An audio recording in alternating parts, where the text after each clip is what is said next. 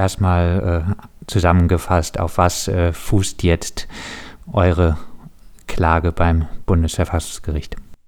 Also wir haben ähm, eine Verfassungsbeschwerde, heißt es da beim Bundesverfassungsgericht, eingereicht gegen das Urteil des Bundesverwaltungsgerichts, weil wir sagen, was das Innenministerium 2017 tatsächlich gemacht hat, ist, es hat ein Presseorgan verboten unter dem Deckmantel des Vereinsgesetzes. Es ging ihm in Wirklichkeit nicht um einen Verein, einen gefährlichen Personenzusammenschluss, sondern darum, eine missliebige Internetseite abzuschalten, auf der Informationen abrufbar waren, die dem Innenministerium oft nicht gepasst haben. Wir haben ähm, damals schon Klage beim Bundesverwaltungsgericht eingelegt. Das Bundesverwaltungsgericht, das hast du ja eben gesagt, hat die Klage abgewiesen, weil es gesagt hat, also es hätte ein Verein klagen müssen. Den Verein, ähm, den gibt es allerdings überhaupt nicht, sondern den hat das Innenministerium sich ja konstruiert, um überhaupt nach dem Vereinsgesetz vorgehen zu können und um die Regelungen des Presserechts umgehen zu können. Das heißt, aus unserer Sicht kann kein Verein klagen, wenn es den nicht gibt, sondern es müssen diejenigen klagen, die die Verbotsverfügung zugestellt bekommen. Und die dürfen sich auch darüber beschweren, dass das Innenministerium diesen Umweg geht und die Regelungen des Presserechts damit umgeht, indem sie so tun, dass es einen Verein geben sollte und das Bundesverwaltungsgericht diese Konstruktion einfach so hinnimmt. Deswegen haben wir Verfassungsbeschwerde eingereicht und gesagt, das Urteil des Bundesverwaltungsgerichtes verletzt die Pressefreiheit und verletzt das Grundrecht auf wirksamen Rechtsschutz. Eure Mandantinnen haben ja damals nicht gesagt, wir sind äh, der Verein in die Media. Links unten welche Hoffnung habt ihr denn jetzt, äh, dass das Bundesverfassungsgericht äh, überhaupt dann äh, die Klage annimmt? Also wir denken, die Verfassungsbeschwerde muss zur Entscheidung angenommen werden. Auch das Bundesverwaltungsgericht hat die Klage ja nicht für unzulässig gehalten, hat nur gesagt, wir steigen sozusagen in die Prüfung der Verbotsgründe nicht ein, weil die Betroffenen ja gerade nicht sagen, ob sie den Verein vertreten oder nicht.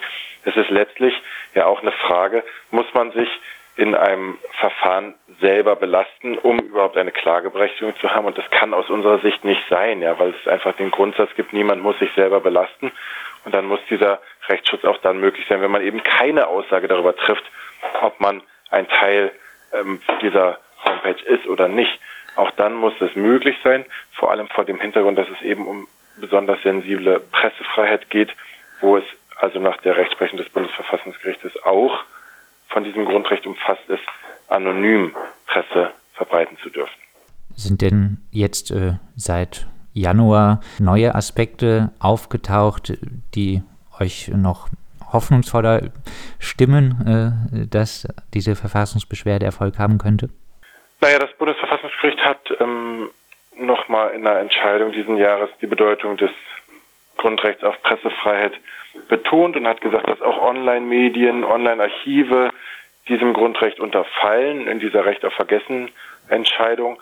Die ist jetzt relativ neu, die hat das Bundesverwaltungsgericht auch nicht berücksichtigt. Da hat sich das Bundesverfassungsgericht in Karlsruhe also nochmal klar zur Bedeutung der Pressefreiheit positioniert. Und wir gehen schon aus, davon aus, dass sie das dann hier in dem Fall auch nochmal tun werden.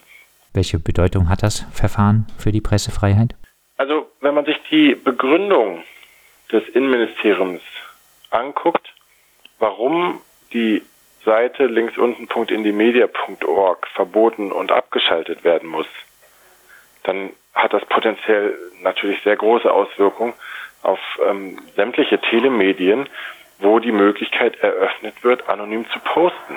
Ja, also das ist sozusagen die grundsätzliche Bedeutung. Ist denn sowas eigentlich in, einer, ähm, in einem demokratischen Rechtsstaat möglich oder darf das verboten werden, anonym, datensparsam und verschlüsselt zu posten beziehungsweise die Möglichkeit dafür bereitzustellen. Kann äh, der Fall auch äh, Anwendung äh, für andere äh, Fälle haben? Es wurden ja zum Beispiel auch äh, schon äh, kurdische Medien verboten. Könnte sowas hier auch Anwendung finden? Ja, also da ist die Argumentation ein bisschen anders bei dem kurdischen Verlag, der letztes Jahr verboten wurde.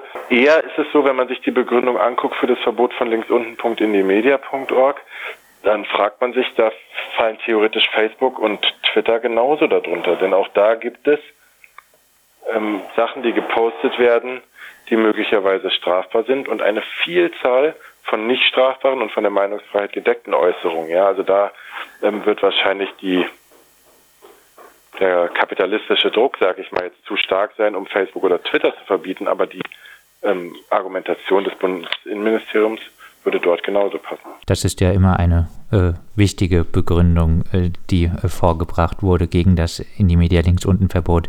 Es äh, seien nur einzelne Inhalte äh, betroffen gewesen und es hätte mildere Mittel gegeben, gegen diese Inhalte vorzugehen, oder?